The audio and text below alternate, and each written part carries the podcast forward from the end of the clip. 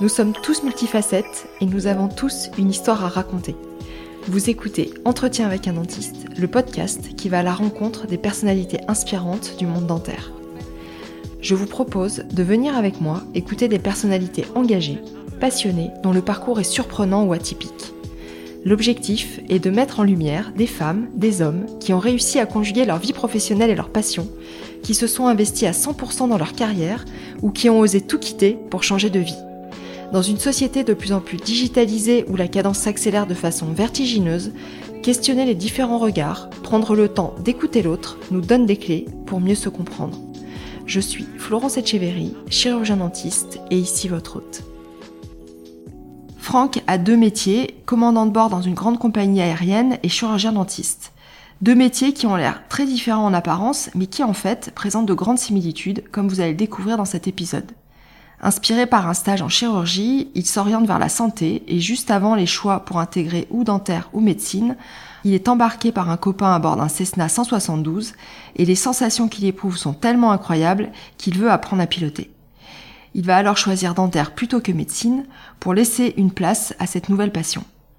Juste avant la fin de ses études, il intègre une formation de pilote. Il exercera alors le métier de dentiste à temps plein pendant 7 ans, puis fera le choix de ne garder que le métier de pilote. Durant 15 ans, il s'est formé et a développé des compétences en facteurs humains qu'il met aujourd'hui au service des pilotes, mais aussi des cabinets dentaires pour améliorer leur performance et gagner en sérénité dans leur quotidien. Il connaît les peurs, difficultés et contraintes des chirurgiens dentistes qui les coupent parfois du plaisir d'exercer. Son métier de pilote et ses connaissances en facteurs humains lui ont apporté des clés essentielles qui manquent à notre formation. Je vous laisse écouter Franck, qui, même s'il n'exerce plus en tant que dentiste, continue à entretenir ses connaissances et compte bien reprendre du service lorsqu'il prendra sa retraite de pilote. Je vous souhaite une très bonne écoute.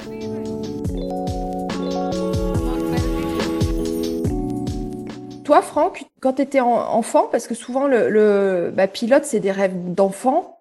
Et toi, ton rêve, c'était quoi? C'était dentiste ou pilote? Ah, alors mon rêve, c'était euh, mon rêve, mon rêve, c'était de devenir euh, funboarder professionnel. Ah, d'accord. Ça n'a rien à voir. Non, bah Et non. en fait, ouais, je voulais être. euh, après, je voulais être euh, architecte naval. Tu sais, celui qui dessine euh, les, les- les bateaux de course, euh, les bateaux de course, les trimarans, les ultimes là, qui font la course autour du monde. En fait, je suis, euh, je suis, j'ai toujours été un peu, euh, un peu intellectuel, mais pas trop, et un peu manuel, mais pas trop. Et donc, j'étais toujours été attiré par tout ce qui était créatif, manuel et un peu intellectuel. Voilà. Euh, en fait, en terminale, j'ai visité un service hospitalier et là, je me suis dit euh, que j'avais envie d'être chirurgien. Voilà. Quoi, Et, quoi- comme service? C'était quel service?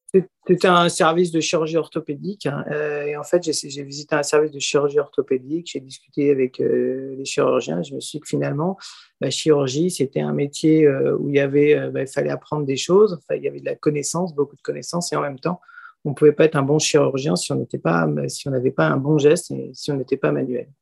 Donc, je me suis dit que finalement, bah, c'était un truc qui se prêtait bien à mon état d'esprit. Donc, du coup, je me suis inscrit en première année de médecine. Euh, le problème, c'est qu'en première année de médecine, quelqu'un m'a emmené dans un avion et euh, dans un petit avion, un Cessna 172. Euh, c'est un petit avion américain de quatre places et en fait, je suis monté dedans et quand il a poussé les gaz et qu'il a décollé l'avion, je me suis dit mais c'est quoi ce truc de malade mental? Piloter un avion, c'est trop bien aussi. C'est pareil, ça fait appel aux connaissances, ça faut être un peu manuel, un peu un peu intellectuel, ni trop l'un, ni trop, ni trop, ni trop l'un, ni trop l'autre, un peu les deux. Et euh, du coup, eh ben, en fait, en première année de médecine, j'ai passé mon concours. Et en fait, euh, bah, j'ai eu médecine et dentaire. T'as eu Et médecine. Ah, donc, tu as eu médecine, donc tu avais le choix aussi de dentaire. Voilà, j'ai fait médecine et dentaire, donc j'avais le choix. Donc du coup, eh bien, euh, dix minutes avant de choisir, je savais pas quoi, je, je savais pas quoi choisir. Et là, il y a un petit avion qui est passé dans mon cerveau et je me suis dit, je vais prendre un cursus plus court et donc j'ai choisi chirurgie dentaire. Voilà mon choix. Mon choix initial, il part de ça. C'est-à-dire que je savais que je voulais faire un métier dans le médical où il y avait une notion de manuel. Et donc, comme j'avais une autre passion qui était en train de se développer, je me suis dit, je vais prendre un cursus plus court. Voilà. Plus court et peut-être avec un, un emploi du temps plus aménageable. Avec- voilà, avec moins d'engagement, avec de l'espace, voilà. Donc du coup, je suis arrivé en dentaire, j'ai fait, j'ai fait ma, ma fac à, à Paris 5, voilà, René Descartes. Euh, et donc, du coup, bah, pendant, voilà, pendant tout mon cursus d'étudiant, j'ai passé ma licence de pilote privé tout seul. Euh, et en dernière année de, fac, en fait, il y a eu un concours euh, qui, est, qui m'a permis de, devenir pilote de ligne. Et donc, du coup, je suis, je suis devenu pilote de ligne. Donc, j'ai fait ma formation initiale de pilote de ligne à la sortie de la fac. Ah, d'accord. Euh, parce que j'ai vu que tu avais exercé pendant huit ans. Donc j'ai pensé, euh, moi, que tu avais, avais, fait un exercice et c'était euh, à la fin, que tu avais pris cette décision de devenir pilote plus tard. Non, alors en fait, j'ai commencé la formation pour devenir pilote de ligne. Au bout d'un an, il y avait la guerre du Golfe, donc on a été arrêté. Donc du coup, là, j'ai exercé, j'ai exercé à temps plein pendant sept ans pendant sept ans, parce que j'ai eu sept ans d'attente. Euh, et, ensuite, et ensuite, quand je suis, euh, il y a eu une période où j'étais copilote euh, long courrier, je travaillais pas beaucoup et j'ai réexercé quatre ans. Explique-moi un peu les, différentes voies pour, pour devenir pilote. Je, connais la voie, on va dire, un peu classique, Matsup, Matsp. Après, c'est le concours de l'ENAC. Mais il n'y a, pas que cette, cette option-là. Alors en fait, pour devenir pilote de ligne, il y a euh, plusieurs options. Il y a, euh, il y a des gens qui vont d'abord faire l'armée de l'air euh, sous contrat et qui, au bout de 10 ou 20 ans, vont passer, leur licence de pilote professionnel civil, civil et après vont, vont faire une sélection dans une compagnie pour devenir pilote civil. et ensuite, il y a les gens qui vont faire l'ENAC, après Matsup, Matspé.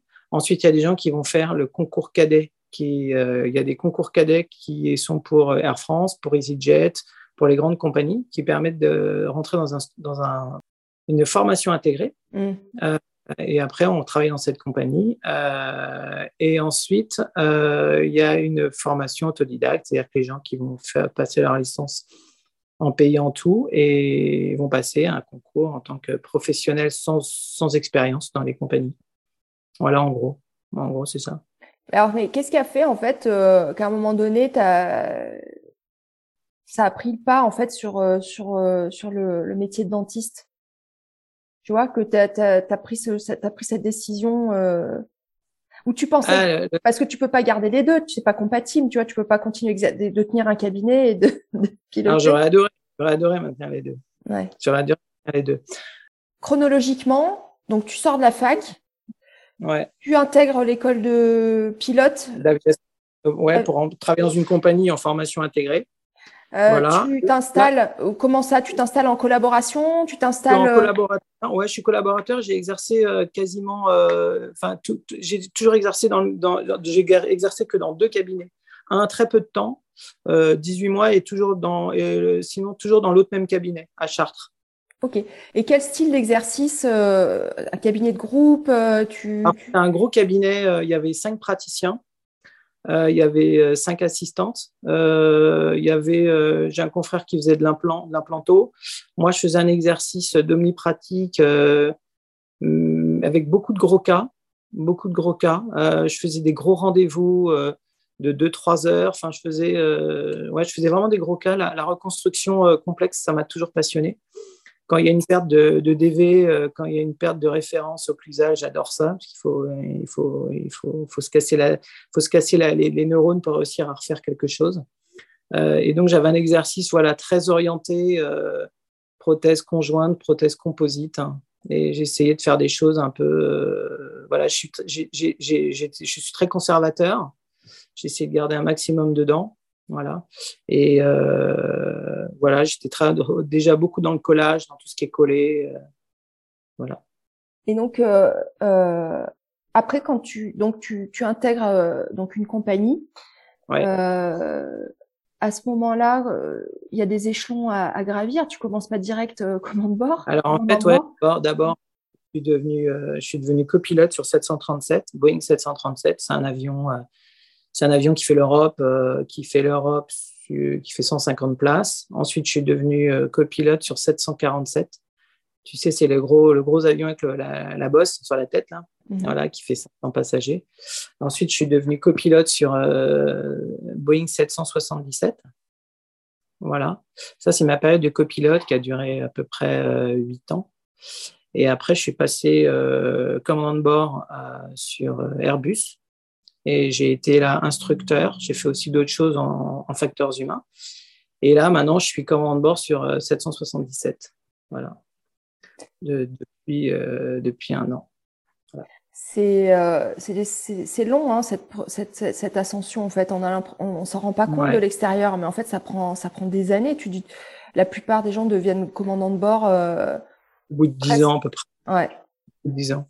En fait, moi, j'ai toujours comparé euh, le métier de copilote un peu à l'internat, à un internat.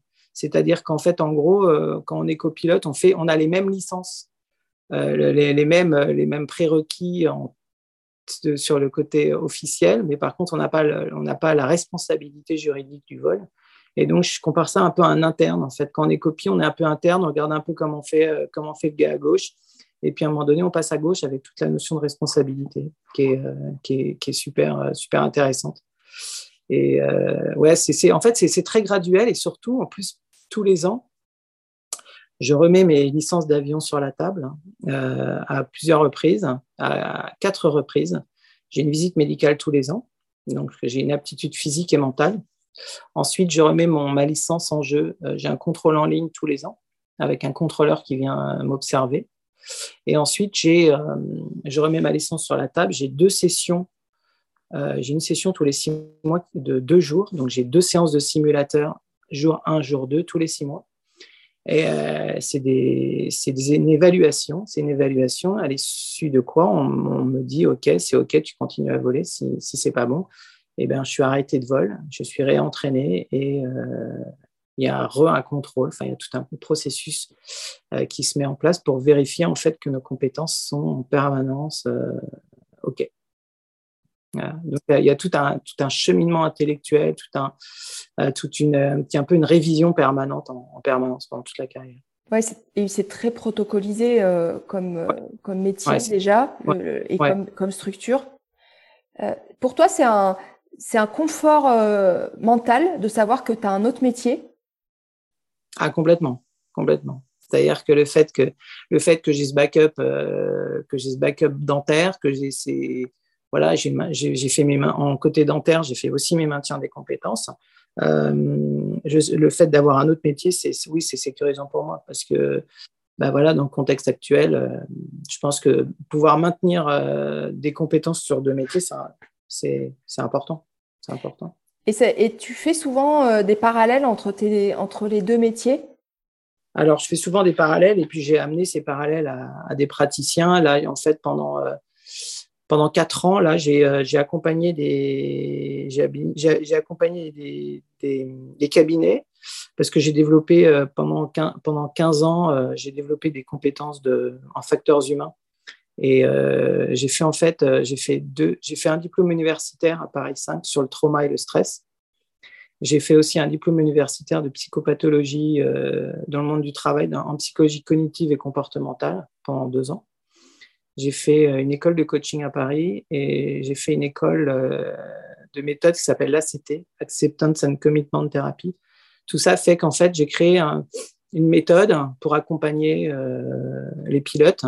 Et cette méthode pour accompagner les pilotes, pour améliorer leur performance et s'occuper de la gestion de leurs erreurs, bah, du coup, je l'ai proposé à des dentistes et à des cabinets.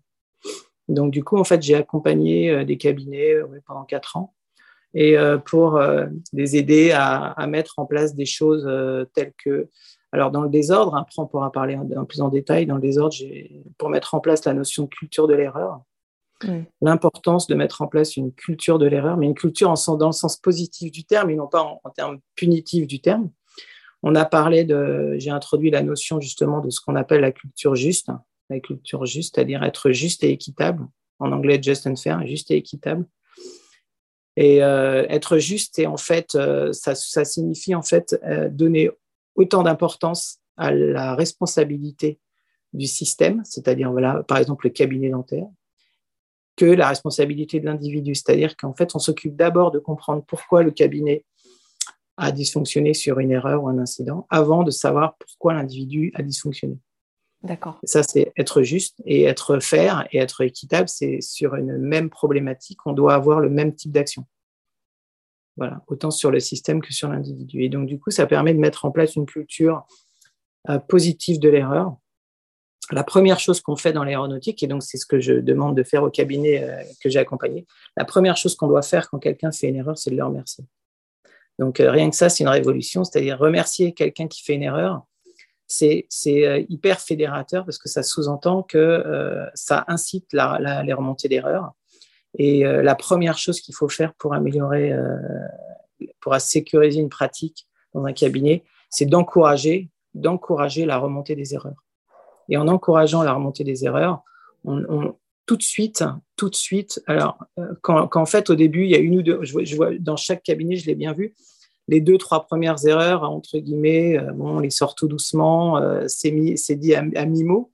Et quand on respecte bien ce, ce, ce process de dire merci de, faire remonter l'erreur. Tout d'un coup, il y a une espèce de une explosion d'erreurs qui n'était jamais remontée, qui remonte. Et donc, du coup, euh, du coup bah, en fait, souvent, euh, dans la mise en place d'une culture de l'erreur dans un cabinet, on traite des vieux, des vieux dossiers d'abord, des vieux dossiers, c'est-à-dire des, des, séries de vieilles erreurs qui étaient finalement euh, au fond du, truc et que dont personne ne voulait parler. Et après, donc là, on est un peu réactif et après, on devient proactif. C'est-à-dire que quand on a traité tous les vieux dossiers, on devient proactif sur la gestion de l'erreur. Et là, ça devient hyper pertinent. Qu'est-ce qui t'a donné envie euh, de partir sur des, sur des DU, tout ce qui touche aux, sciences cognitives, comportementales C'est tu sentais qu'il y avait, il y avait, il y avait un besoin euh, déjà dans ton métier de pilote, tu ressentais le, le, besoin, ou c'est parce que c'est une soif d'apprendre et de comprendre le, le monde finalement? Euh, alors, euh, en fait, plus, moi, j'ai un événement, euh, j'ai un événement personnel qui fait que j'ai eu à comprendre à titre personnel des événements familiaux compliqués, et donc je me suis intéressé à la, psychologie et aux facteurs humains, et j'ai découvert à titre personnel que c'était tellement puissant et tellement génial que je me que j'ai eu envie de me former là-dessus, et, donc, du coup, j'ai eu envie d'en faire profiter les autres une fois que j'étais formé quand, comme tu as pu faire ce parallèle qui est intéressant euh, entre deux métiers qui, sont à la fois euh, très différents, très différents mais très proches en termes de d'organisation, en termes de responsabilité. Euh, bon, c'est vrai que le, pilote, euh, il a vraiment une mission, euh, c'est de conduire des, des personnes d'un point A à un point B en sécurité. Après aussi, qui prennent plaisir au, au voyage.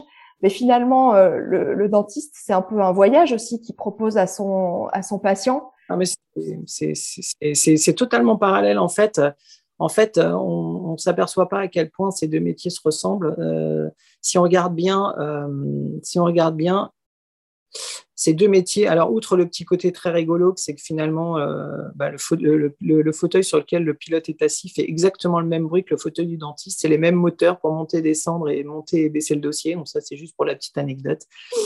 Euh, sinon, après, euh, c'est vraiment deux métiers basés sur du protocole. On peut l'appeler comme on veut, protocole, procédure, process voilà, c'est basé sur des, sur des protocoles extrêmement euh, précis, cadrés. Ça, c'est la base des deux métiers.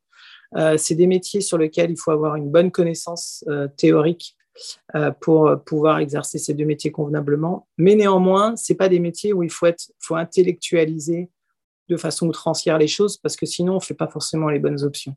Donc déjà, intellectuellement parlant, il y a un petit peu les mêmes approches. Et ensuite, ces deux métiers, dans les deux métiers, il y a des événements, qui, des événements inattendus qui, euh, arrivent, autant dans les plans de traitement que dans l'organisation du cabinet, que dans la gestion de l'équipe.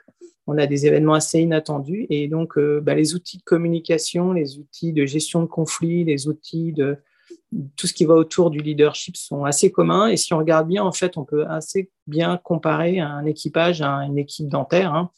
Euh, on peut dire, si on prend, je ne sais pas, euh, un cabinet qui a deux associés, un collaborateur, euh, deux assistantes, on peut très vite retrouver les rôles un petit peu d'un équipage, d'un équipage d'avion avec les pilotes, le chef de cabine, les hôtesses, les stewards. Enfin, on peut assez facilement retrouver une analogie dans les fonctions. Et donc, du coup, tous les outils en termes de, de, tout ce qui est construction du leadership, euh, techniques de, communication, tout ce qui tourne autour du conflit, tout ce qui tourne autour de l'organisation d'un briefing le matin, euh, l'organisation de la journée, l'organisation du débriefing, c'est tout pareil, c'est hyper commun. Et pourtant, euh, c'est souvent euh, ce qu'on va un peu chanter dans, dans, dans notre journée. Euh, alors, ce qui, ce qui m'a interpellée, euh, c'est vrai que quand on prend, quand on prend l'avion, bon, nous, on, attend l'embarquement, on monte dans l'avion, on s'installe euh, et on, on, décolle. Mais on voit pas tout, tout le travail qu'il y a en amont.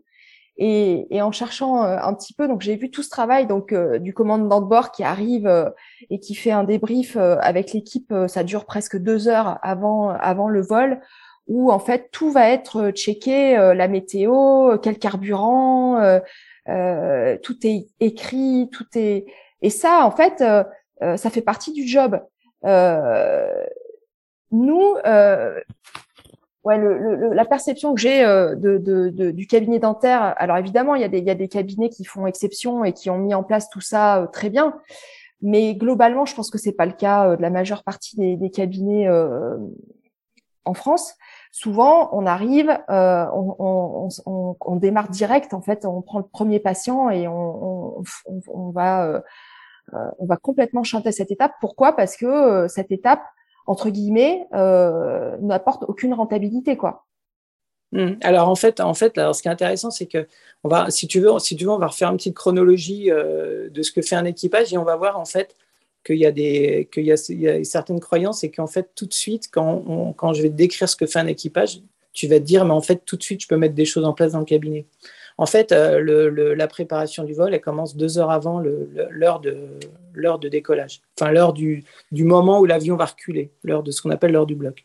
Donc là, en fait, le commandant de bord et le copilote et le chef de cabine vont euh, séparément, dans leur coin, euh, vont préparer leur vol, comme on le ferait comme pourrait le faire un praticien euh, qui a, euh, avant, l'arrivée du premier patient, réfléchi à deux, trois trucs, euh, organise sa journée ou la veille. Enfin, c'est une, phase de préparation, une phase intellectuelle que chacun fait dans son coin.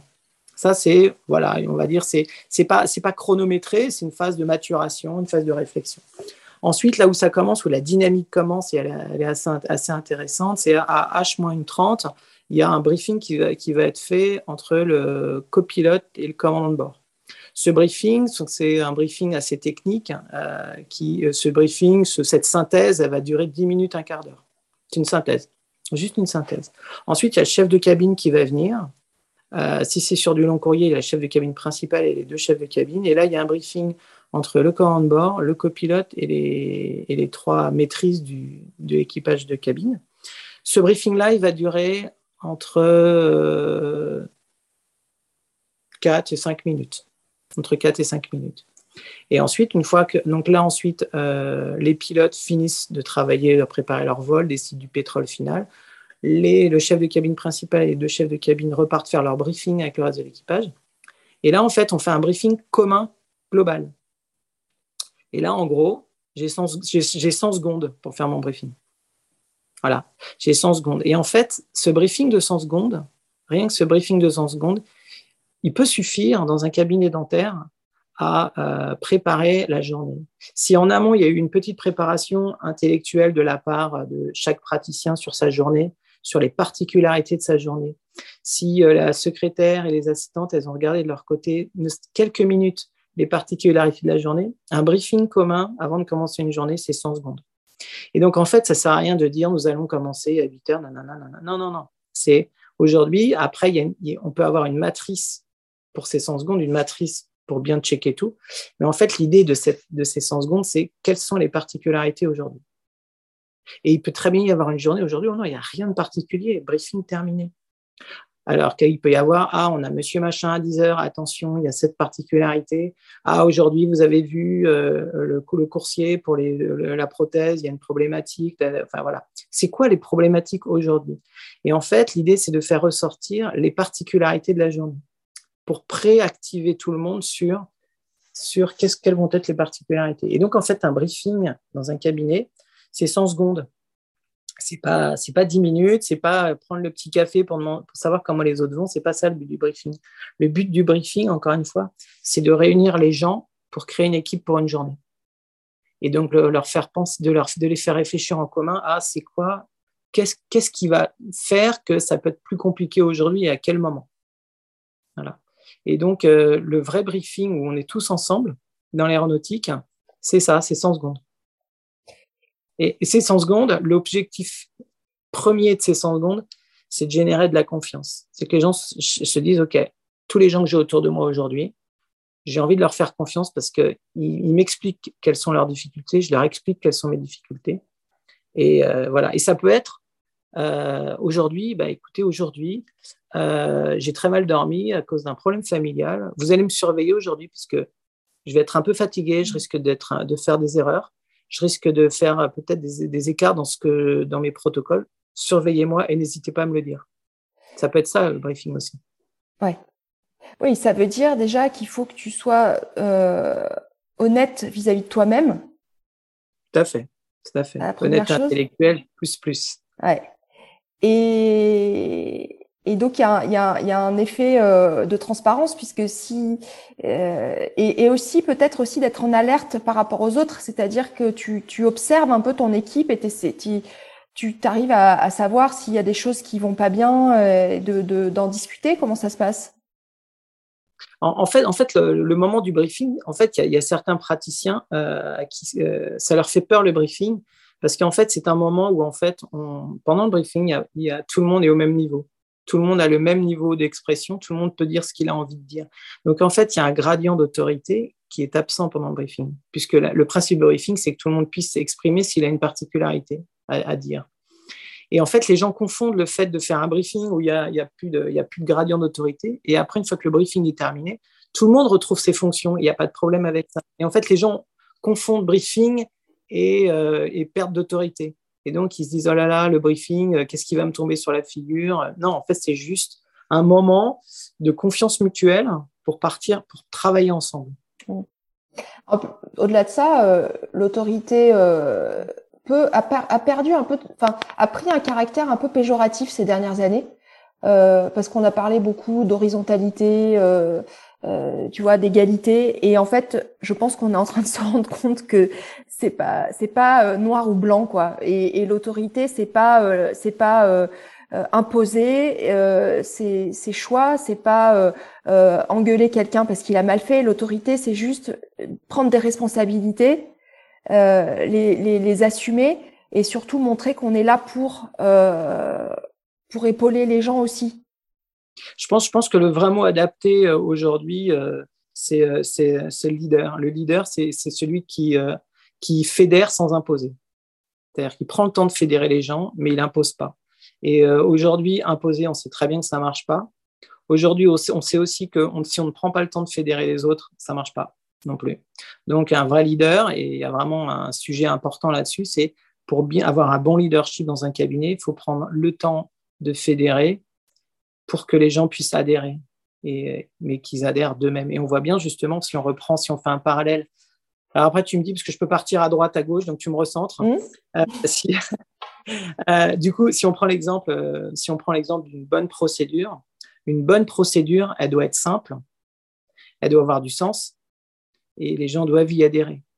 Si elle n'est pas simple, quelle, va être la première réaction des gens? C'est qu'ils vont faire des déviations, ils vont violer la procédure, ils ne vont pas la respecter. Si elle n'a pas de sens, si ne la comprennent pas, ils vont la faire de travers. Et s'ils n'y adhèrent pas, euh, au bout d'un moment, ils vont l'abandonner. Mmh. C'est marrant parce que, ce que ce que tu dis, c'est, moi je l'entends euh, effectivement comme dans le sens où tu le dis, c'est-à-dire pour, pour l'équipe du cabinet, mais c'est très valable aussi pour, euh, pour le plan de traitement et pour le patient. Ah mais complètement, complètement. Le plan, de, le, le patient, c'est complètement ça. S'il n'a pas compris, s'il n'a pas compris ce qu'on lui fait, s'il y adhère pas, et si c'est pas suffisamment simple dans l'explication, euh, on perd. Mais si tu regardes bien, c'est valable en général dans la vie. Si on explique à quelqu'un si c'est pas simple, s'il n'adhère pas et si ça n'a pas du sens, il n'en veut pas. Mais voilà, sauf que quand on le formalise, quand on formalise ces trois critères, à chaque fois, en fait, l'idée, moi je dis toujours dans un cabinet, à chaque fois que vous voulez mettre en place un protocole, posez-vous la question de savoir si tout le monde l'a bien compris en termes de simplicité. Est-ce que ça a du sens pour les gens? C'est-à-dire que, par exemple, si vous leur imposez euh, une nouvelle organisation, je ne sais pas, d'un accueil de patients, et si, si pour les gens, ça n'a pas de sens, ça ne marche pas. Et ensuite, si les gens n'y adhèrent pas, les gens, les gens ne le feront pas. Et je dis toujours, je dis toujours, il y a les, les, personnes qui vont mieux, le mieux proposer le bon protocole au bon endroit, c'est l'opérateur de proximité. C'est-à-dire que s'il y a un problème d'accueil du patient, ça va être la secrétaire qui va trouver le meilleur, le meilleur protocole. C'est pas le praticien, c'est la secrétaire qui dit qu'il y a un problème. C'est elle qui va trouver le meilleur, la meilleure solution. Et donc, si on l'investit, si on lui propose de se responsabiliser sur un nouveau protocole, je peux te dire qu'après, les praticiens, ils ont intérêt à y adhérer parce qu'en en fait, c'est son protocole, elle l'a mis en place et donc pour elle, elle se sent responsable. Et donc, à partir du moment dans un cabinet où chacun a la responsabilité de la mise en place d'un protocole, c'est hyper fédérant. Quoi. Voilà, donc c'est dans ce sens-là où en fait le leadership, prendre le temps de faire fédérer, de fédérer les gens, c'est aussi ça, c'est leur donner de la responsabilité. C'est quel profil de, cabinet euh, ont fait appel à toi? Euh, Est-ce que tu as, retrouvé des, éléments communs en fait euh, qui pourraient finalement venir aussi de, notre formation initiale? Alors en fait, en fait ce qu'on retrouve, en fait, c'est que dans la formation initiale, en fait, quand on devient dentiste, on est des bons techniciens, on est des bons cliniciens, et à aucun moment on nous explique ce que c'est qu'être leader. À aucun moment on nous explique ce que sont les bonnes attitudes, les bons comportements et les bonnes façons de faire en termes de communication. À aucun moment on nous donne des techniques de gestion de conflit. Donc, à partir de là, en fait, les cabinets qu'on fait appel à moi, c'est souvent des cabinets qui ont un turnover trop élevé, euh, de secrétaires, de collaborateurs. Ils n'arrivent pas à stabiliser en termes humains leur équipe. Ça peut être aussi euh, des gens qui se perdent dans une organisation trop complexe. C'est des gens, en fait, on a des praticiens très exigeants. Ils veulent faire des super traitements, ils veulent faire de la très grande qualité. Et ben, en fait, ils se perdent dans la complexité de ce qu'ils veulent faire. Donc, en fait, on est là un peu pour essayer de, de, bah, de proposer des solutions. Donc en fait, c'est un petit peu, en fait, on vient souvent pour les raisons, euh, pour les travers de manque de formation de la formation initiale d'un dentiste. Voilà, qui reste principalement un bon technicien et un bon clinicien. Et en fait, du coup, euh, le, praticien va dépenser beaucoup de temps non fauteuil. Donc, sans, donc finalement, le praticien, en plus, sa plus-value, c'est d'être au fauteuil et de faire des actes de, forte plus-value. C'est pas de, de, perdre son temps à gérer des conflits, etc. Donc, du coup, en plus, on lui fait, on lui fait en lui donnant des bonnes techniques, en lui donne, en, réorganisant son cabinet, en acceptant le fait qu'il, accepte de déléguer, on lui fait gagner du temps fauteuil. Et donc, du coup, en plus, paradoxalement, on, améliore son chiffre d'affaires, alors qu'initialement, c'est pas le but. Mais on constate toujours qu'il y a une amélioration du chiffre d'affaires, une amélioration de la productivité, parce que finalement, il se retrouve plus concentré sur ses actes à forte plus-value, et donc, du coup, ça marche mieux. Pourquoi cette, difficulté à déléguer euh, autant dans notre profession? Euh, en, fait, en fait par rapport au monde aérien, euh, en monde aérien, dans le monde aérien, chacun a entre un commandant de bord, un, copilote, un chef de cabine, une hôtesse, chacun a des niveaux de responsabilité différents et a des diplômes différents. un équipage monte dans le même avion et met sa vie en jeu, entre guillemets, euh, pour une journée, pour trois jours, pour quatre jours. Et donc, en fait, on, met à plat, à un moment donné, euh, toute, cette notion de diplôme, euh, toute cette notion de, responsabilité mais mise à plat puisqu'on est dans le même bateau. Et c'est la petite différence avec un, avec un cabinet, c'est qu'en fait, notre vie on est rarement mise en jeu dans un cabinet dentaire. Et bah, ce côté niveau d'études, ce côté responsabilité, ce côté salaire. Hein, je préfère, enfin, c'est la réalité. Hein, toutes ces différences stigmatisent toujours un peu, euh, créent plus de difficultés pour créer du collaboratif et créer une, symbiose dans l'équipe. Ouais. Peut-être ouais, un manque de, vision alors, de, de, vision et d'objectifs euh, à long terme. C'est-à-dire ouais, c'est-à-dire qu'en fait, euh, il y a des praticiens qui ont peur de déléguer euh, parce qu'ils ont peur de perdre le contrôle du cabinet. En déléguant, ils ont peur de perdre le contrôle du cabinet, alors qu'en fait, par expérience, on voit que déléguer, encore une fois, un délégué, c'est contrôler à espace de temps régulier. Quand on délègue, on donne une tâche, mais c'est pas pour autant qu'on ne contrôle pas. Et en fait, au début, quand on délègue au début, je dis toujours aux praticiens, quand tu délègues au début, c'est normal, tu vas pouvoir, tu vas contrôler régulièrement ce que tu délègues, et au fur et à mesure, la confiance va monter et ton espace de contrôle va s'espacer. Et la délégation va devenir de plus en plus autonome. Et à partir du moment où je lui explique qu'il y a cette histoire de contrôle régulier et qu'il faut expliquer ça à son équipe, que déléguer, c'est contrôler régulièrement de façon de plus en plus espacée, ils comprennent que la délégation, ce n'est pas perdre l'autorité. Ce n'est pas, pas du tout le sujet. Et que bien au contraire, quand on fait une vraie délégation, alors si on délègue pour, pour ensuite en permanence épier euh, notre collaborateur ou notre assistante pour l'épier sur le fait qu'il y a eu une erreur, la délégation ne marche pas. Délégation veut dire aussi accepter qu'il y ait des, déviations, accepter qu'il y ait des erreurs et les, gérer en équipe. Mm. D'ailleurs, tu parlais tout à l'heure de, cette entre guillemets culture de, l'erreur, euh, puisque on, fait par définition un métier euh, à la fois euh, technique mais aussi de santé, où on se met nous-mêmes une pression de résultats très très élevée et l'échec euh, fait pas partie des, des options. Ouais. Alors que par définition, quand tu quand tu restaures une bouche, quand tu répares, quand tu c'est différent quand tu fais de la prévention, pardon, quand tu fais de la prévention et que tu conserves. Mais quand tu es déjà dans une bouche euh, qui a subi pas mal de, de traumatismes et que tu répares, par définition, tu sais très bien que que ça sera pas euh, complètement pérenne. Enfin, je veux dire, c'est mécanique. Quoi. Et, en fait, ce, ce, ce, ne pas s'autoriser euh, cet échec, euh, c'est vain et, et c'est une source souvent euh, d'épuisement parce que tu, tu, tu, tu, te bats contre quelque chose qui, qui, qui, est, qui est impossible. Euh, et, et je sais pas euh, dans quelle mesure euh, c'est nous qui nous créons ça ou si c'est quelque chose qui est implicite dans notre formation. Bah, c'est-à-dire qu'en fait, il y a la notion, toujours en permanence, il y a toujours la notion d'excellence. Euh, notre, notre culture française veut toujours, nous introduit toujours cette notion d'excellence. Après, euh, la réalité, c'est que euh, l'erreur fait partie du fonctionnement de l'humain. Fait, partie du fonctionnement. Et, donc, c'est paradoxalement, si on ne fait pas d'erreur, on n'apprend rien. Et l'erreur, les erreurs nous apprennent quelque chose. Et euh, je, je, pense que le, le, le, praticien qui, qui, est moins anxieux, c'est le praticien euh, qui considère que les, qu'il y aura des aléas, qui fera, qu'il acceptera ces aléas et qui mettra des choses en place. Ça, c'est le côté aléa.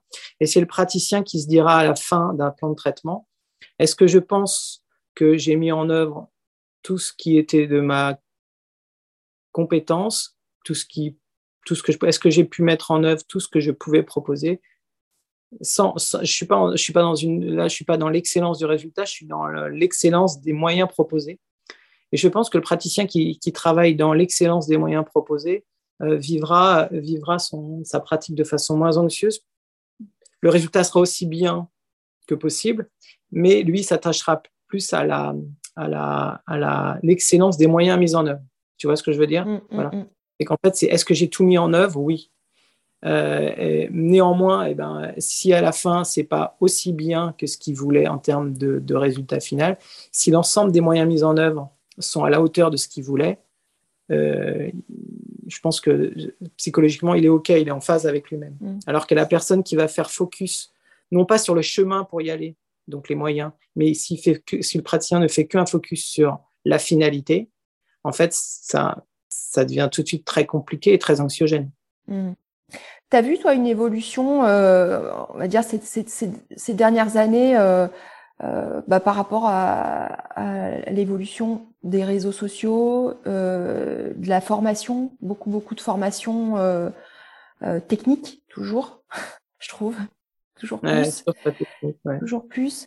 Euh, et donc l'effet de comparaison, l'effet qu'on avait peut-être moins avant et, qui a apporté beaucoup de positifs aussi parce qu'effectivement on était très isolés dans nos cabinets et on n'avait pas euh, accès à, autant euh, à autant d'échanges, mais on a l'effet l'effet un petit peu un petit peu pervers. Et toi qui as un regard un peu plus de côté, est-ce que tu as, as, senti cette dérive un peu et cette accélération euh, des choses qui, qui, euh, qui ont peut-être procuré pas mal apporté un peu plus de, de, stress Alors, ce qui est sûr, alors d'abord, je vais parler des, je vais parler des pilotes parce qu'en fait, du coup, c'est intéressant puisque les pilotes, on a, on a un peu plus d'ancienneté en termes de facteurs humains.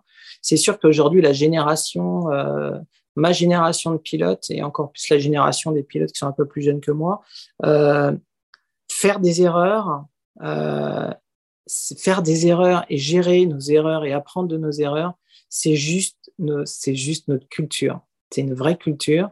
Et, euh, et, à chaque fois que je fais, à chaque fois que je fais une erreur, on fait toujours un débriefing. On pourra parler du débriefing. On fait toujours des débriefings. Qu'est-ce qu'on a appris? Qu'est-ce qu'on a fait de bien? Qu'est-ce qu'on a appris de nos erreurs? Et on a vraiment, on est pour ça, on est une vraie communauté et on partage entre nous toutes nos erreurs et on se construit nos erreurs. Qui est sûr, c'est qu'il euh, y a un petit décalage avec, euh, les, chirurgiens dentistes par rapport à, ça, qui, euh, ont quand même du mal à partager euh, leurs erreurs de pratique. Parce qu'il y a, cette, responsabilité, il y a le fait de pouvoir de pas vouloir montrer nos erreurs. On voit qu'il commence à y avoir des, des formations où il y a une forme d'honnêteté qui, qui, qui, qui, se met en place avec des praticiens qui montrent bah, ça je l'ai bien fait, bah, là j'ai pas fait un truc super et pourquoi j'ai pas fait un truc super? Donc on commence à avoir des choses qui arrivent qui sont intéressantes en termes d'honnêteté intellectuelle Maintenant, c'est vrai que le, les, groupes, les, les, groupes de. Je vois, il y a certains praticiens qui ont, sont assez jeunes, qui ont, qui ont 30-35 ans, qui euh, des fois se regroupent par petits groupes, par petits réseaux, et qui en fait partagent leurs pratiques. Et euh, je vois bien que ça leur apporte beaucoup en termes d'apprentissage et en termes juste d'anxiété, c'est-à-dire tout simplement le fait de se dire, ben, ok, ben, mon pote, ma, ma copine, ben, elle a aussi des galères sur le même sujet. Et puis bah, finalement, euh, bah, j'ai mis en œuvre les moyens qu'il fallait. Fallait.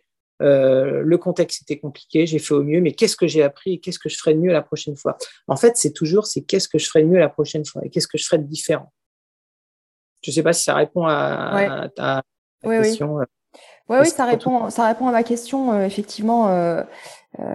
mais mais c'est vrai que j'ai l'impression que que les, les, choses se sont beaucoup accélérées euh, ces, ces, ces, dernières années.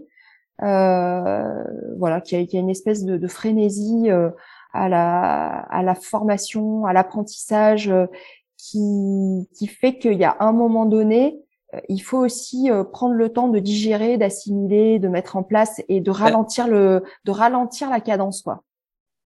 Bah, c'est-à-dire qu'en fait, c'est vrai que si tu regardes tous les mails qu'on reçoit sur les formations, entre les articles à lire, euh, les webinaires euh, qui vont traiter de problèmes spécifiques, les formations, euh, les soirées thématiques, les journées de formation, les colloques ou des formations, c'est vrai que le praticien qui a un petit peu une personnalité perfectionniste, qui a une personnalité un peu rigoureuse, il peut vite, il peut vite tourner en cacahuète, hein, vulgairement, parce que, parce que la masse de la, masse de, connaissances à avoir sur tous les îlots de connaissances, elle est juste impossible.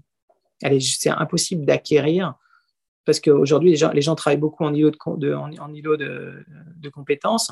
Si par exemple, on regarde euh, le niveau de compétences à avoir pour faire des, des, des facettes, des facettes vestibulaires, des, des mmh. pellicules vestibulaires céramiques, euh, si on veut vraiment aller au bout du bout du protocole, euh, c'est quand même super complexe. Enfin voilà, si je prends cet exemple par, par exemple, euh, la personne qui veut s'investir dans des, dans des gouttières de traitement plus haut, genre du type Invisalign, pareil, s'il veut aller au bout du protocole, c'est quand même un investissement. après, on reçoit tous les nouveaux protocoles, par exemple, prise en charge de la douleur en chirurgie orale, nouveaux protocoles. À chaque fois, on a des pop-up qui nous disent nouveau protocole, nouveau protocole, nouveau protocole. Mmh. Et c'est vrai qu'à un moment donné, il faut, faut, faut, faut, retourner sur le cœur sur le cœur du métier et se poser. Et euh, nous, en aviation, on dit toujours euh, fly, nav, com, c'est-à-dire euh, vol, navigue et communique. C'est-à-dire, OK, bah là, il se passe plein de choses autour de moi, il y a plein de choses qui sont en train de se passer et je retourne à l'essentiel. L'idée, c'est que je vole, que je sache où je vais et que je communique avec les autres. Mmh. Et ça veut dire aussi qu'il faut savoir arbitrer, quoi. Savoir euh, faire des choix et arbitrer et, être aligné avec ses choix. Et, de toute façon, on, pourra, on n'aura jamais euh, le temps de, de, de, se former dans tous les domaines. Euh, et tu vois, c'est vrai que on, on, sent quand même qu'il y a, y qu'il y a une, une spécialisation qui se met de plus en plus en place parce que quand on quand on se concentre sur un domaine, c'est un petit peu plus facile justement de de sentir qu'on est qu'on maîtrise le, le domaine. L'omnipratique reste pourtant une discipline ultra importante et surtout en termes de, plan de traitement global et de vision euh, globale euh, de la bouche. Mais en même temps, euh, quelqu'un qui veut faire de l'omnipratique et qui veut faire des, beaux cas, comme tu le disais au, début, c'est, je pense que c'est, c'est vraiment compliqué quoi aujourd'hui. Ah, ça peut être, ah non, ça peut être la personne qui a un niveau d'exigence et un niveau de, un niveau, une exigence personnelle élevée faire de l'omnipratique de qualité, c'est euh, un, un, un, puissant fond en termes de connaissances et d'acquisition technique. Et d'autant plus si tu es dans, un, dans, une région, euh, comme le sont beaucoup en désert médical, et où tu penses qu'il va falloir que tu répondes à toute la demande et où tu as du mal à... Ah oui, c'est sûr qu'il y a des options.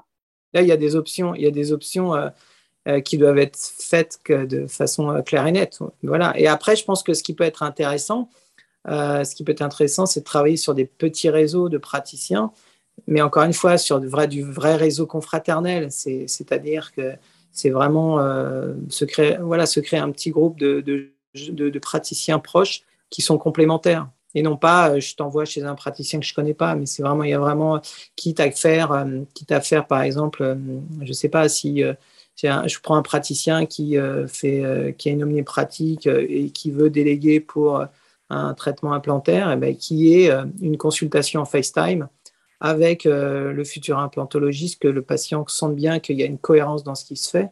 De la même manière, pour quelqu'un qui va faire de l'orthodontie d'adulte, qu'il y ait une cohérence dans ce qui se passe avec l'ortho. Pareil pour la paro, voilà, qu'il y ait quelque chose qui s'organise comme ça. Je pense que euh, juste faire des petites pratiques comme ça, de faire un FaceTime, de faire un, Zoom ou quoi que ce soit, à trois patients avec les deux praticiens pour donner du sens à ce qui se fait, permet aussi au praticien qui est pluridisciplinaire de dire à son patient, vous voyez, en fait, c'est pas moi qui le fais en direct, c'est quelqu'un, vous avez vu, on est de confiance et euh, ça va super bien se passer. Et donc, du coup, nous, ça nous permet aussi, ça permet aux, praticiens pluridisciplinaires d'être en cohérence avec la qualité de son service, avec des gens de confiance. Moi, je, voilà, il y a des petites pratiques comme ça qui, je pense qu'il faudrait qu'ils. Et les praticiens ne le font pas. C'est-à-dire qu'en fait, ils prescrivent, ils disent vous allez aller voir un tel. OK, et le patient, en fait, il y a, une espèce de, gap entre sa sortie du cabinet d'omnipratique et son entrée dans le cabinet d'implanto ou de paro ou d'ortho, je ne sais pas quoi, ou même pour faire euh, des facettes euh, céramiques. Et en fait, il y a une espèce de gap. Je pense que si on faisait du plus de liens entre le, le, pluridisciplinaire et des gens qui sont plus dans la spécialité, on créerait plus cette notion d'unité de, de, traitement pour le patient. Et donc, pour l'omnipraticien, ça serait euh, plus, plus, moins anxiogène, ça serait plus euh, je suis OK avec ma pratique. Quoi. Mm. Et je pense que l'objection euh, principale à ça, c'est le facteur temps. C'est de se dire, euh, ouais, mais euh, c'est pas. On en revient toujours au même. On est dans une pratique euh, privée libérale avec des charges euh, de plus en plus importantes. On a aussi envie de. Aujourd'hui, je pense que de plus en plus les, les générations qui arrivent, euh, on a un petit peu une inversion euh, des priorités, c'est-à-dire qu'on sent bien que les et c'est super. Les, les, les, jeunes dentistes qui arrivent vont plutôt organiser leur leur travail autour de leur de leur vie que l'inverse.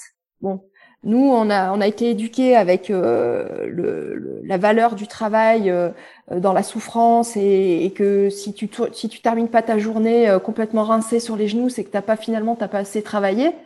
Euh, les choses sont en train de bien de beaucoup changer. Donc, si tu veux avoir une semaine à la fois fluide, c'est-à-dire où tu as du temps pour toi, bon, ça c'est quelque chose dont tu vas me parler aussi parce que pour vous, c'est quelque chose qui est, en tant que pilote, qui est complètement indispensable, c'est-à-dire que vous devez être au top de votre forme euh, physique et mentale, et, donc dans votre culture, c'est super important aussi. Le dentiste, un peu, mais, mais peut-être pas autant. Euh, donc, on va dire une semaine euh, type euh, de cinq jours.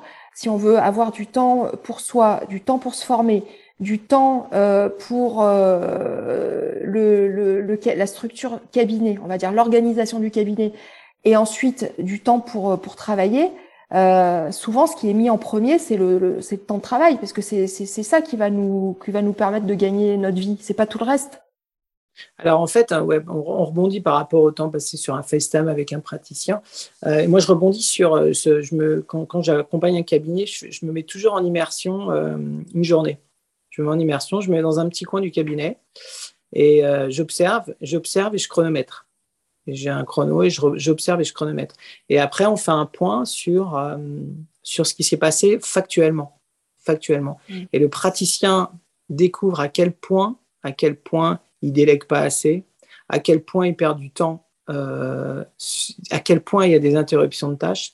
Les interruptions de tâches, il n'y a rien de plus fatigant. Si c'est hyper chronophage, il perd, mais il, croit qu'il perd euh, 10 minutes, mais il perd pas 10 minutes dans la journée. Des fois, il perd, je sais pas, il, peut perdre une heure et demie si on cumule tout, toutes les interruptions de tâches euh, dues à, une à du dysfonctionnement.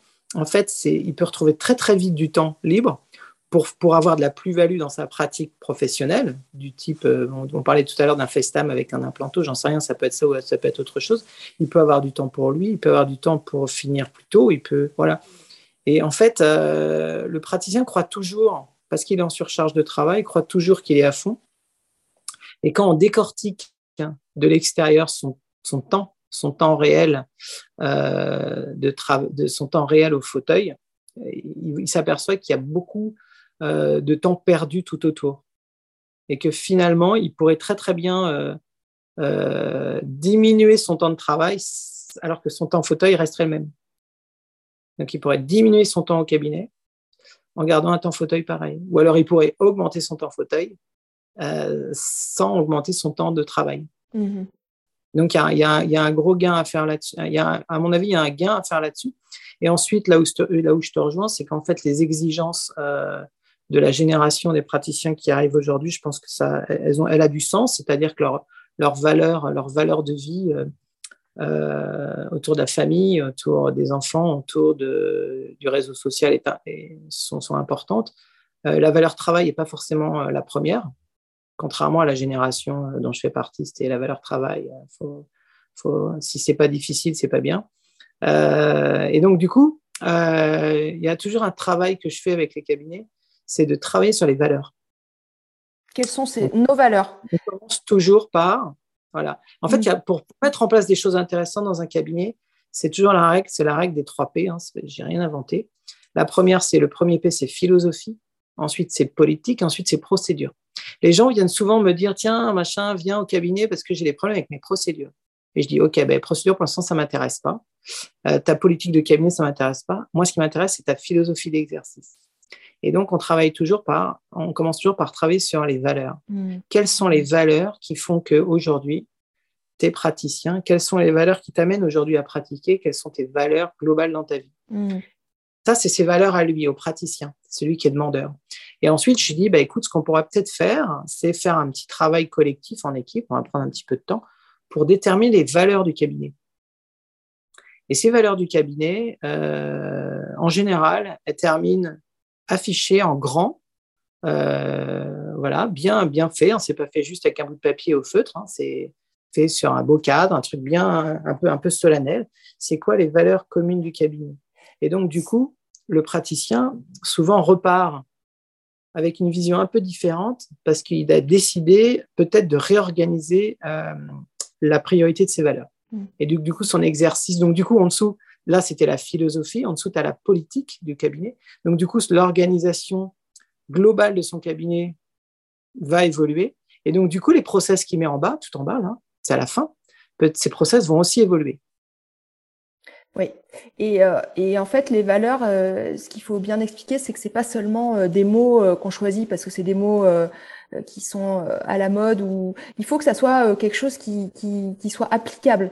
Euh, c'est-à-dire que euh, si on dit euh, que la valeur c'est l'honnêteté, mais que ben, on peut pas l'appliquer à chaque décision qu'on prend, il faut peut-être en changer, changer et utiliser notre valeur. C'est pas la peine d'en avoir dix des valeurs, mais voilà trois, quatre valeurs suffisent.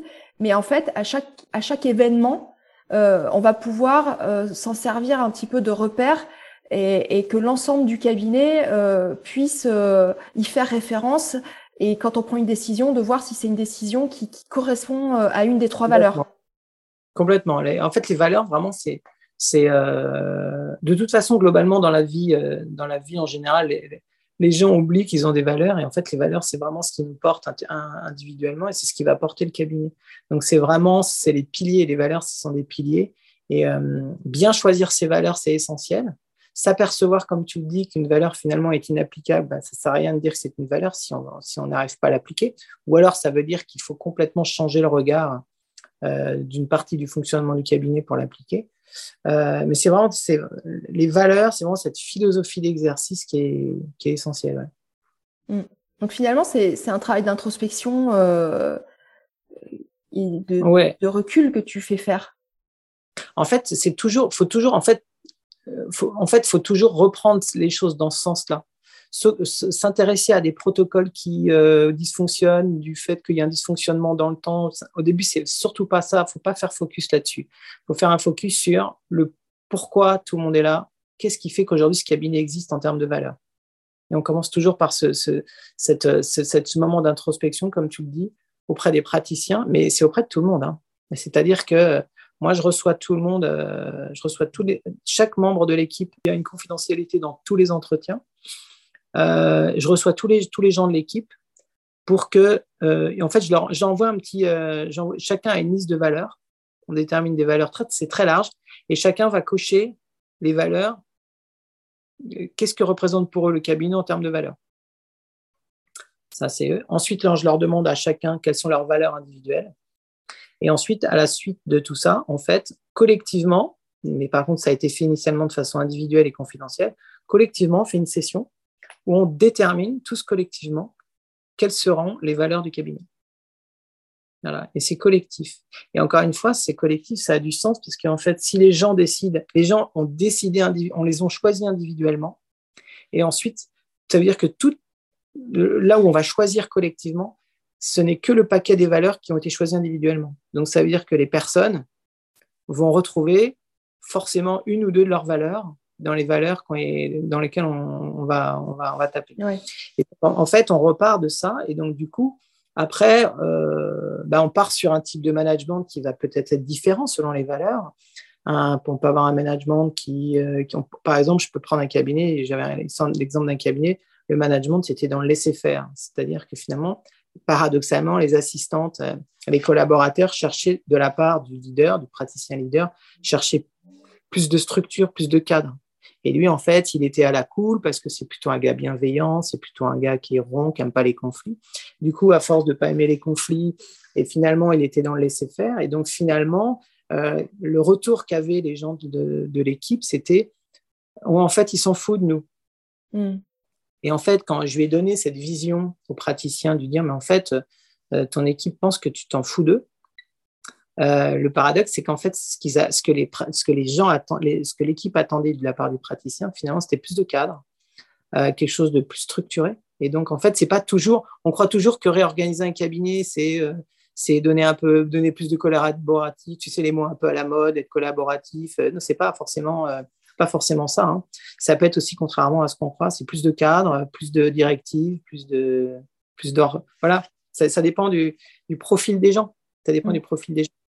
Et je fais faire souvent le, aux praticiens et, aux, praticiens et euh, s'il y a une coordinatrice, aux gens qui sont un peu, un peu plus de, de lead dans l'équipe, je leur ferai souvent faire le test des drivers. Tu, vois ce que c'est les drivers Tu sais, c'est euh, bah, en fait les drivers, c'est c'est, tu sais, il y a un petit test, je te le, passerai, c'est très court. En gros, c'est qu'est-ce qui nous, qu'est-ce qui, les, drivers reprennent un peu la notion de valeur de façon un peu plus synthétique et simple. En fait, il y a, fait plaisir, fait des efforts, soit parfait, enfin, il y en a cinq. Et en gros, bah, selon nos drivers, et eh ben, en fait, ça, ça crée des choses positives. Et aussi des revers de négatifs sur nos drivers. Par exemple, si j'ai un praticien dont le driver principal, c'est fait plaisir, ça veut dire qu'il va faire passer tous les besoins de son équipe avant les siens. Et celui qui finalement va être le plus fatigué, qui va partir en dernier et qui finalement va finir de ranger le cabinet alors que ce n'est pas son job, ça sera le praticien fait plaisir. Et le praticien, si le praticien, il a comme driver fait, des efforts, si la journée, elle n'est pas dure, si on n'a pas rajouté des, urgences entre deux rendez-vous, si on n'a pas accepté Madame Machin à 19h et si on n'a pas débordé à midi, la journée, elle est ratée parce que son driver s'est fait des efforts. Mm.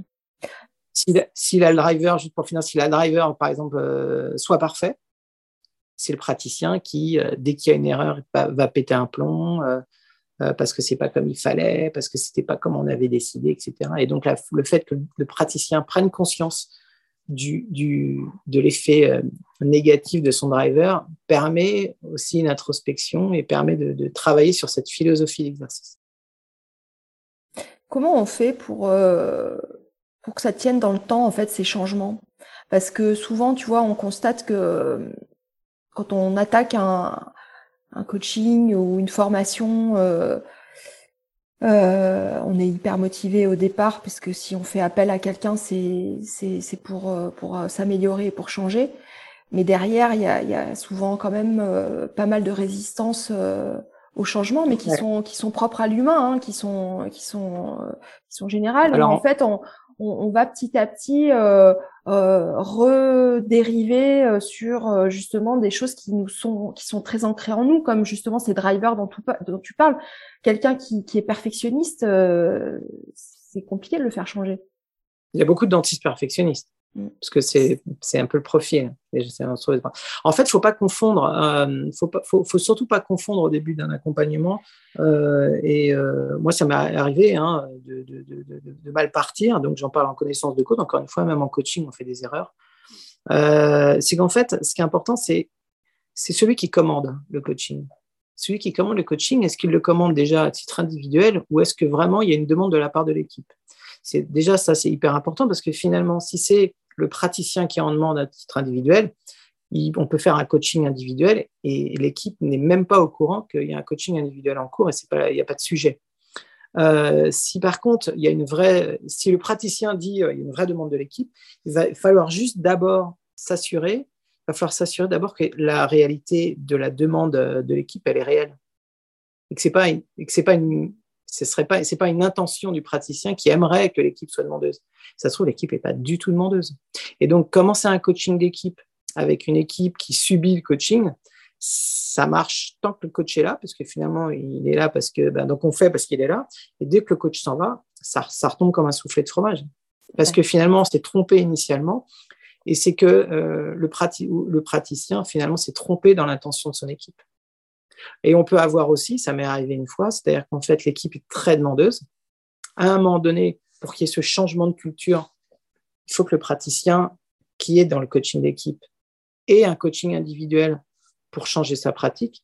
Et là, en fait, le praticien n'est pas mûr, n'est pas mûr pour avoir ce changement à titre individuel. Et donc, du coup, bah, le coaching d'équipe s'arrête, puisque finalement, euh, le, virage ne peut pas se faire à titre individuel pour euh, un des praticiens. Et donc, du coup, bah, on peut pas. Voilà. donc, du coup, ça s'arrête temporairement le temps que. parce que sinon, en effet, comme tu viens de le dire, sinon, en fait, tant que le coach est là, bah, il y a du changement et dès qu'il s'en va, ça s'arrête. Mmh. Oui, parce qu'on euh, on, est, on est tellement aussi dans, dans des routines euh, pour faire en sorte que le cabinet fonctionne. On en revient toujours au même, hein, mais en fait, on a mis en place des choses, même si elles fonctionnaient mal, euh, bon an mal an, ça, voilà, le, chiffre d'affaires se fait quand même. Et, et, c'est vrai que cette, cette, euh, cet inconfort, ce moment d'inconfort euh, euh au début de changement, le temps que les résultats arrivent, souvent c'est c'est pas immédiat. Mmh. Euh, et, mmh. et c'est vrai que c'est des. donc c'est comment voilà c'est quoi? C'est des, des petits exercices euh, tu vois des petits changements. Euh... Alors tout à fait. Alors en fait il y a deux choses qui me paraissent importantes déjà c'est que culturel, culturellement l'idée c'est euh, moi j'aime bien parler de la méthode de Kaizen. Méthode de Kaizen c'est la méthode qui a transformé euh, je sais plus quelle industriel automobile. en fait c'est la méthode du petit pas. Vaut mieux faire un, petit, un seul petit pas ou deux petits pas, mais qui vont avoir du sens et qui vont rester, que de vouloir être trop ambitieux et finalement que ça retombe comme un soufflet de fromage. Ça, c'est la première chose. Et la deuxième chose, j'aime toujours focaliser, euh, j'aime bien que les gens se focalisent. C'est un modèle d'analyse euh, de psycho. En fait, on se concentre sur les conséquences. On ne se concentre pas sur le protocole, on se concentre ou sur euh, le conflit ou sur la situation qui est dysfonctionnelle. On se concentre sur les conséquences à court et à moyen terme. Et ensuite, on se pose toujours deux questions. C'est est-ce que les conséquences qu'on est en train de vivre, qu'on est en train de subir au cabinet, est-ce que c'est ce qu'on voulait au départ? Bon, après, en général, la réponse est non. Et la deuxième réponse qui est hyper importante, c'est est-ce que finalement les conséquences qu'on est en train de subir, de vivre, je, donne, je prends un exemple, euh, par exemple, euh, on pourrait avoir une plainte, euh, ben, finalement, le cabinet, on ne respecte pas les horaires, et puis on dit toujours qu'on finit à 18h, mes assistants gueulent parce que finalement, le cabinet ferme à 18h45, et puis, et puis voilà, donc les conséquences, c'est irritation des assistantes, euh, irritation des praticiens parce qu'on leur a rajouté euh, deux urgences qu'il fallait pas rajouter. Euh, enfin, les conséquences, c'est que la masse salariale augmente parce que du coup, les assistantes, faut les payer plus cher. Enfin, faut les payer une heure de plus. Et puis du coup, les, patients ont pris l'habitude que finalement le cabinet soit encore ouvert à 18h30. Donc finalement, ils arrivent au cabinet à 18h30. Voilà. Ok, bah, toutes ces conséquences qu'on vient de décrire ensemble collectivement, si on, partageait ça, est-ce qu'on c'est ce qu'on voulait au début? Bah non. Et la deuxième question qui est plus, plus, plus, plus insidieuse et sur lequel il faut réfléchir, est-ce qu'on est prêt à continuer à payer le prix de, des conséquences qu'on vient de décrire? Et des fois, c'est ouais, franchement, ouais, c'est pas terrible, mais euh, pour l'instant, c'est OK comme ça. Hmm. Et à partir du moment où c'est OK comme ça, ça sert à rien de dire ouais, on va faire différent, on va faire un autre protocole, parce que de toute façon, l'ensemble, le collectif est encore à l'aise avec les conséquences qui sont en train de se jouer. Hmm. Et ce qui peut se passer, en fait, c'est ça qui est intéressant, c'est de travailler sur les conséquences, c'est que, imaginons qu'on reprenne ce dysfonctionnement euh, du dépassement euh, horaire en fin de journée, on peut avoir, euh, je ne sais pas, une urgence qui arrive un jour, qui est traitée sous pression temporelle parce qu'en fait, tout le, monde, tout le monde veut partir, qui finalement est mal pris en charge et on a des conséquences, je ne sais pas, des conséquences par rapport au patient et que finalement, euh, si ça avait bien été pris en charge, euh, bah, cette urgence, elle aurait été mieux traitée. Et donc, du coup, cette petite conséquence en plus vient se poser en plus, et tout d'un coup, le collectif dit, bah, en fait, l'ensemble des conséquences concernant ce sujet, on n'en veut plus. Uniquement parce qu'on a rajouté un élément. Et là, du coup, le collectif, c'est le moment tout le monde est mûr pour faire changer le protocole. Et du coup, le protocole, il changera et durera. Alors que si on dit non, c'est mal organisé, mais on va le changer, alors que tout le monde pour l'instant est OK avec les conséquences, c'est n'est pas certain qu'une nouvelle façon de faire fonctionnera tout de suite, parce que mm. les gens sont OK avec ce qu'ils jouent. Oui, il faut accepter le, processus euh, d'évolution, en fait, euh, et c'est de toute façon accepter que notre pratique évoluera euh, continuellement. Et souvent, ce qu'on cherche, ce qu'on cherche, c'est la solution. On cherche euh, euh d'avoir euh, un, un, quelque chose qui soit déjà euh, bien formaté, bien établi, et on reste dans cette situation-là parce qu'on a trouvé la, la, bonne, on a trouvé la bonne recette de cuisine qui fonctionne. Mais, mais finalement, il y a toujours des ingrédients à ajouter, à modifier, quoi. Voilà. Et en fait, moi, moi je, dis, je, dis, je me dis toujours, il y a deux équilibres dans la vie. Il y a l'équilibre stable et l'équilibre instable. Quel est pour toi le, le, le, moins anxiogène? C'est l'équilibre stable ou l'équilibre instable? Bah, euh, euh, Alors là, c'est un piège. Je sens le piège, euh, Franck. Non, non, c'est quoi pour... bah, moi, Donc l'équilibre stable, l'équilibre instable, c'est quoi le moins anxiogène? Bah, L'équilibre stable. Ah ben non, parce que c'est l'équilibre ah, instable. D'accord. Tu vois, je t'avais dit qu'il y avait un piège. en fait, l'équilibre stable, en fait, à partir du moment où on, est, on, on, veut rester dans un équilibre stable, on se met en, fait, on devient anxieux, on devient anxieux parce qu'on a peur de le quitter. D'accord. Alors que l'équilibre instable, en fait, on est dans, un, dans une forme de mouvement, on sait qu'on est en mouvement, et donc en fait, on n'est pas anxieux puisqu'on est dans le mouvement et dans l'action. Mm. Et donc en fait, à partir du moment où on considère qu'une procédure, qu'un protocole et qu'une organisation est toujours, je mets des guillemets, hein, en mode instable, c'est-à-dire qu'en fait, c'est quelque chose de vivant et c'est pas quelque chose de stable qu'il faut respecter en permanence, etc. En fait, bah, on devient moins anxieux puisqu'on se dit, bah, de toute façon, c'est quelque chose de, l'entité du cabinet, euh, tout ce qui tourne, c'est quelque chose de vivant. Et donc, c'est pas quelque chose de figé. Et, euh, et, donc, à partir du moment où on considère que c'est qu'on est en mode instable, je mets des guillemets encore, qu'on est en mode instable, on se dit, bah, c'est pas grave. Ouais, là, euh, bah, à ce moment, ça marchait super bien ce qu'on faisait jusqu'à maintenant. Ça, ça marche plus. Qu'est-ce qui fait que ça marche plus? Et qu'est-ce qu'on va changer? Et donc, en fait, du coup, l'état d'esprit de se dire, eh ben, en fait, euh, je, je, suis en mode instable, finalement, paradoxalement, est moins anxiogène que de mmh, se, de, se gripper euh, corps et âme à un truc qui marchait il y a 15 jours et qui tout d'un coup marche plus. Et en disant en permanence, il faut revenir à ce qu'on faisait avant. C'est mettre de la souplesse, finalement.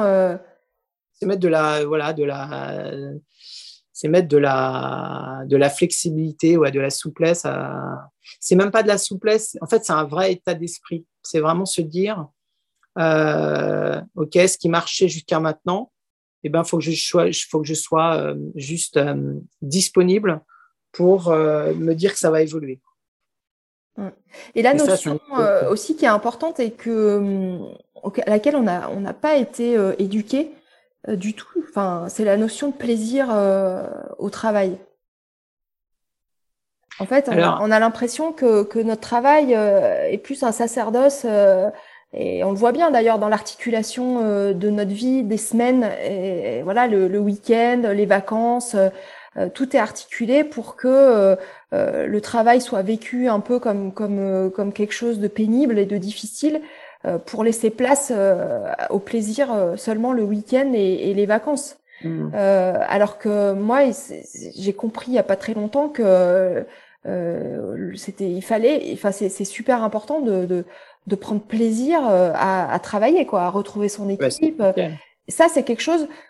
Toi, quand t'es quand es dans le cockpit, c'est quelque chose que tu ressens parce qu'il y a il y a l'adrénaline, il y a il y a quelque chose de très très fort qui qui enfin on l'imagine parce que parce que piloter un avion c'est c'est c'est un fantasme de beaucoup de personnes alors que euh, être euh, sur un fauteuil enfin derrière le un fauteuil dentiste c'est pas forcément le fantasme de beaucoup de personnes mais euh, tu vois, quand tu, quand tu, si un jour tu reprends ton exercice de chirurgien dentiste, est-ce que tu n'as pas peur de perdre un peu cette adrénaline et ce plaisir que tu as à piloter?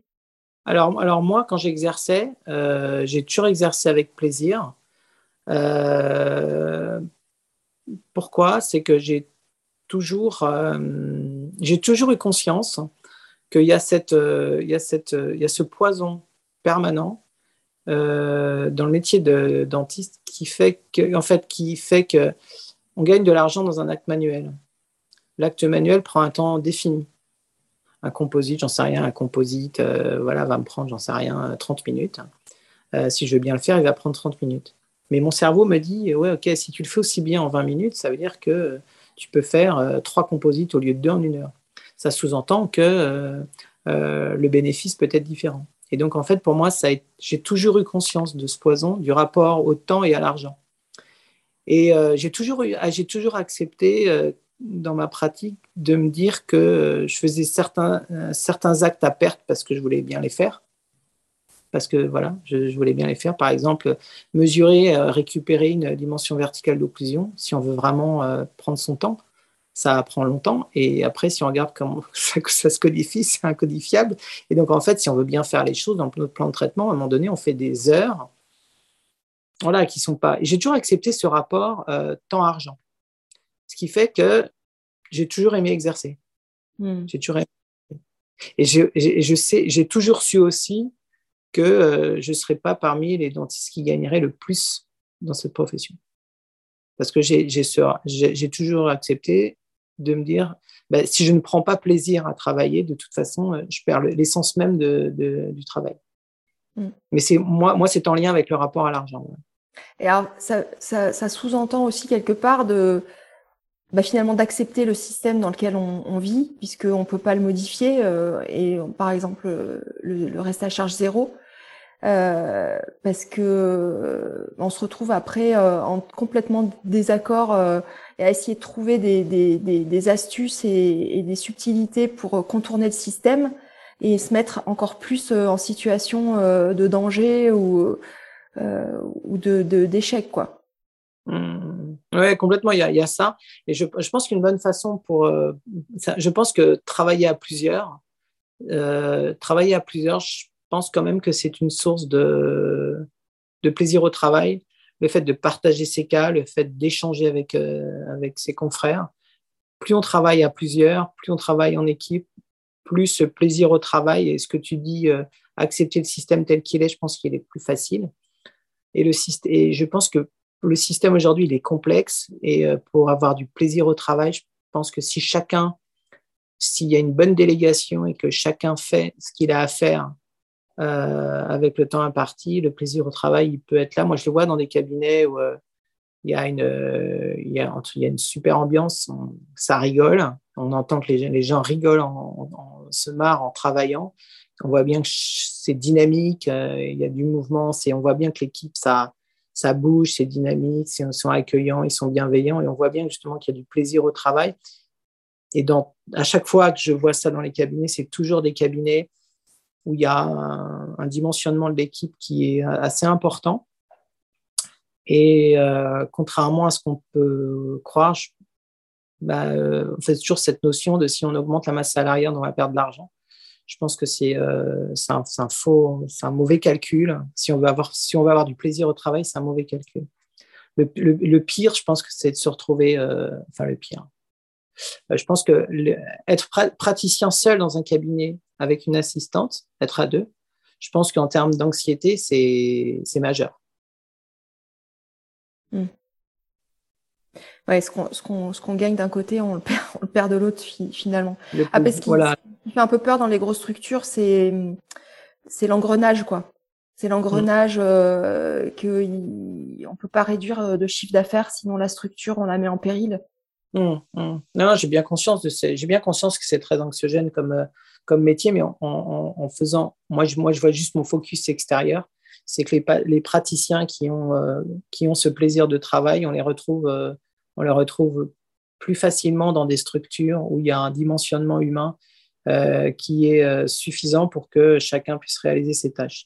Le praticien très anxieux, euh, bah, généralement, il se retrouve à faire de la clinique, du rangement, un peu de sté, de des papiers pour les mutuelles, papiers sécu, la, la, compta, enfin voilà, il est multi, il est multitâche.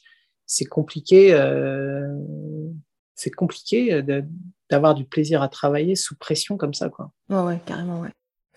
Euh, toi, tu, tu, envisages un jour de reprendre euh, ton activité Ouais, c'est pas. C'est pas, c'est pas, c'est pas hors de question parce que voilà, je suis métier de pilote, c'est beau, c'est magique, c'est fatigant aussi. Et j'ai toujours maintenu mes, mes, mes qualifs. Hein. Donc, ouais, j'envisage peut-être de, de, de, à un moment donné, il faut, s'arrêter de voler, il faut être raisonnable. Et donc, euh, quand je vais arrêter de voler, je, je pense que je vais, je vais réexercer. Tu, là, tu me disais que pendant toutes les années là euh, où tu, tu n'exerces plus le métier de dentiste, euh, ça fait combien d'années? Ça fait 24 ans, 25 ans? Non, non, ça fait, non, non, ça fait, ça fait j'ai arrêté d'exercer il y a 13 ans. Ah ouais, ok. Tu as continué de te former tu, tu, te formes en distance, en présentiel Ouais, j'ai continué à me former et puis euh, j'ai fait un DU euh, de réactualisation des compétences en odontologie à Bordeaux. Ah ouais. Et, et euh, le DUFCO, le DUFCO année 1 à Paris 5. C'est quoi? Le DUFCO, diplôme universitaire de formation continue en odontologie. mais j'ai fait que la première année parce qu'après la deuxième année, ça recoupait ce que j'avais fait au DU de réactualisation des compétences en, en odontologie. Voilà, et puis euh, bah je suis en train de regarder un petit peu le panel des formations je vais, je vais, euh, je vais faire une formation sur les, sur les facettes céramiques. Voilà. Euh, avec de la, de la clinique. Donc, oui, je, me suis, je me suis maintenu. Et puis, voilà, j'ai conscience que je n'ai pas une pratique, pratique quotidienne. Hein. Donc, il faudra aussi mettre remettre en place une pratique de façon graduelle. Mais voilà, c'est dans, les, dans les projets, euh, dans les projets à, voir. Et t'imaginerais ton exercice euh, comment alors? Enfin, tu vois, quel, combien, euh, comment tu te verrais dans, dans, dans, quel cabinet, dans quelle configuration? Et... Je me vois, je me vois pas travailler seul en, en, tant que praticien. Je me vois travailler avec un autre praticien. Euh, je me vois travailler euh, forcément euh, avec une avec une assistante. Je me vois travailler à quatre mains forcément aussi. Ça, c'est deux impératifs, pas seul et, travailler à quatre mains. Et puis, je me vois bien travailler dans un, dans un pôle de santé avec d'autres professions. Je trouve que c'est toujours très, très, très, très structurant et très, très sympa. Et en termes de plaisir, pareil, d'échanger avec d'autres praticiens. Et voilà, le maître mot, ça serait dans une de mes valeurs, justement, dans ma pratique, ce serait le partage. C'est pas, pas, pas, être, pas être solitaire. Et, et, tu travaillerais combien de jours par semaine, par exemple? Oh, ça serait, euh, ça serait trois jours, trois jours par semaine. Mm. Parce que j'ai, j'ai à cœur de continuer à travailler euh, sur, euh, sur les facteurs humains pour les, pour les chirurgiens dentistes. Je voudrais aussi m'occuper de ça. Donc, ça, me, ça, ça, va me demander aussi du temps si je veux, si je veux me tourner vers d'autres cabinets et continuer à accompagner des praticiens. moi, j'ai toujours, ça me fait toujours tellement plaisir de voir, quand on accompagne un cabinet, de voir que le cabinet se, redynamise, euh, retrouve du positivisme, euh, enfin, se, retourne vers l'avenir, c'est chouette. Mm. Donc ça, va me ça aussi, ça va me demander du temps. Voilà. C'est un virage en ce moment. Et ouais.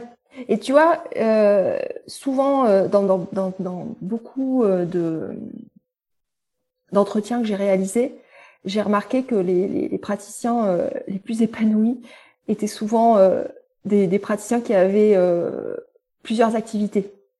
Mmh, euh, mmh. C'est-à-dire qu'ils ne consacraient pas euh, tout leur temps à la dentisterie. Euh, c'est ce qui entretenait aussi la passion, la passion du métier.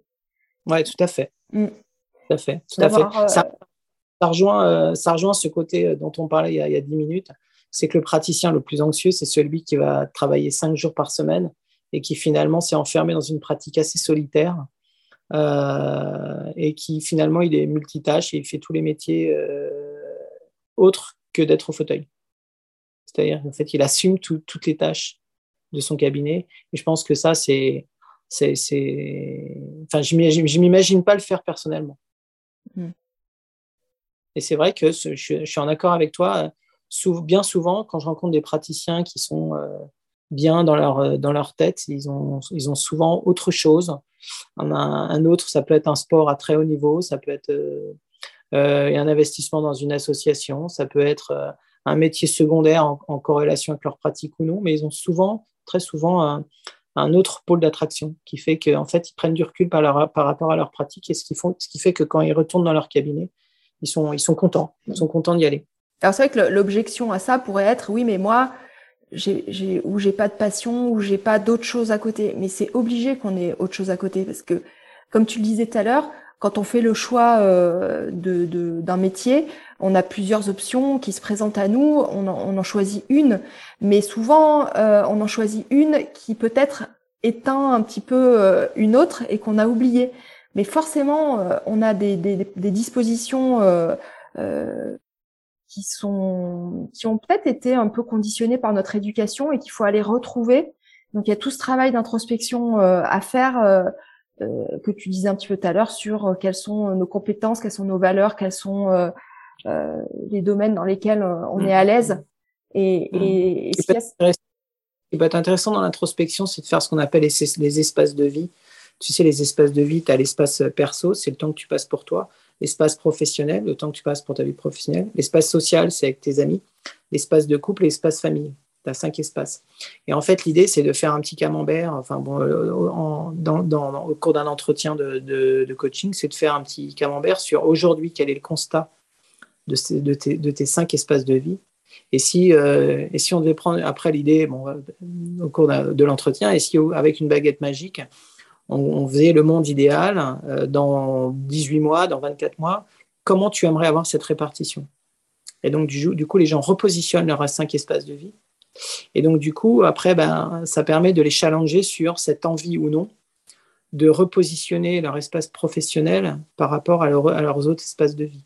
Mm. Voilà, sur le temps qu'ils passent pour eux, le temps qu'ils passent avec leurs conjoints, le temps qu'ils passent avec leurs amis, leurs enfants, euh, les passions qu'ils avaient, qui ne font plus, etc. Donc ça leur permet de, de, relever la tête et de se dire, mais en fait, euh, Ouais, en fait, j'ai en permanence les deux mains dans la bouche, j'ai la tête baissée, mais en fait, euh, pendant ce temps-là, la vie passe, le temps passe, et, donc ces espaces de vie sur lesquels on travaille, c'est assez intéressant. Ça permet de mmh. réfléchir sur le sens que ça a.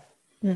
C'est pour ça que ça me paraît super important de mmh. développer euh, d'autres choses à côté, que ce soit de l'art, que ce soit du sport, que ce soit. Euh, oui, tout à fait. De, c'est la, même, la même chose, en fait. Les, les, les pilotes épanouis, c'est toujours des pilotes qui font autre chose à côté parce qu'un un, un, pilote, euh, c'est pas, pas créatif le métier de pilote.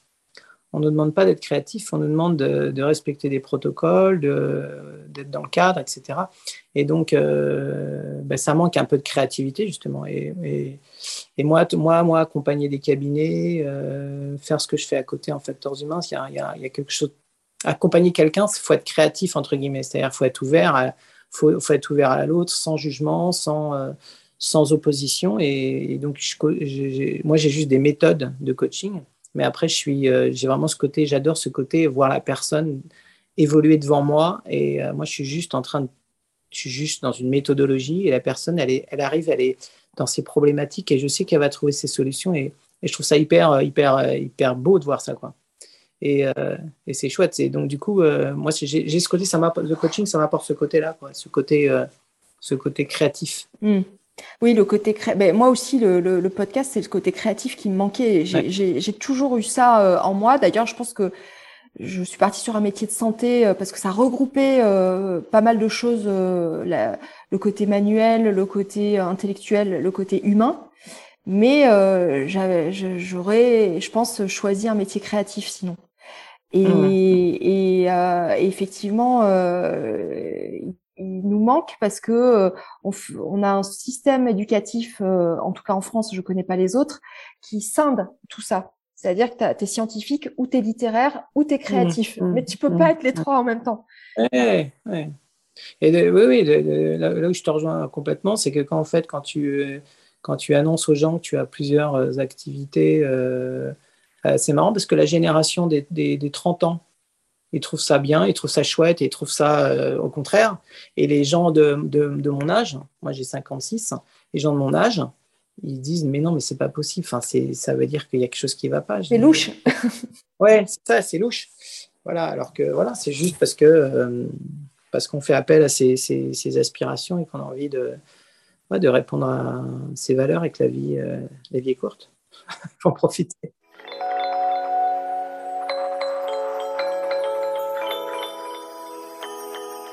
Vous venez d'écouter Entretien avec un dentiste. Je suis Florence Etcheverry, chirurgien dentiste et productrice de ce podcast.